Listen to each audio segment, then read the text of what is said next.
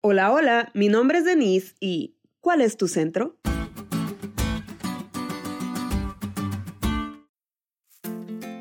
Según la Real Academia de la Lengua Española, centro es el lugar donde parten o convergen informaciones, decisiones, etc.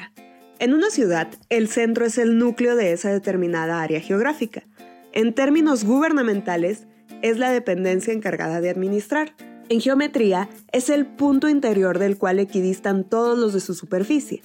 Aunque según la materia o el contexto la palabra centro tiene connotaciones diferentes, en todas es el lugar más importante de una persona, de una ciudad o de una figura. En el mundo de los salmos, vemos que la centralidad de Dios en la vida humana produce la centralidad en la adoración.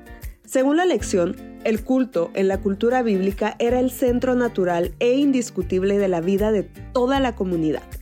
Por lo tanto, todo lo que sucedía en la vida del pueblo de Dios, tanto lo bueno como lo malo, se expresaba inevitablemente en el culto. En los salmos vemos que Dios era el centro de la vida de los salmistas, traducido en roles como su refugio, fortaleza, auxilio, amparo y por ende, móvil de su alabanza. El salmista es consciente de que la morada de Dios está en el cielo, pero al mismo tiempo Dios habita en Sión, en el santuario, en medio de su pueblo. Dios está al mismo tiempo lejos y cerca, en todas partes y en su templo.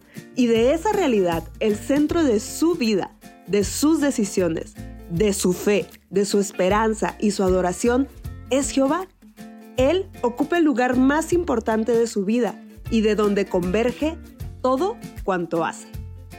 Así como el salmista hizo de su centro a Dios porque aprendió a conocerle, nosotros también al conocer a Dios, al ver su obra pasada y presente en nuestra vida, puede convertirse también en nuestro centro. Y nuestra adoración, ya sea en tiempos de bonanza o en tiempos de angustia, estará dirigida a aquel, el único que la merece.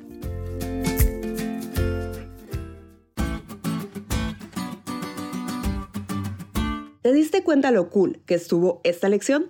No te olvides de estudiarla y compartir este podcast con todos tus amigos. Es todo por hoy, pero mañana tendremos otra oportunidad de estudiar juntos.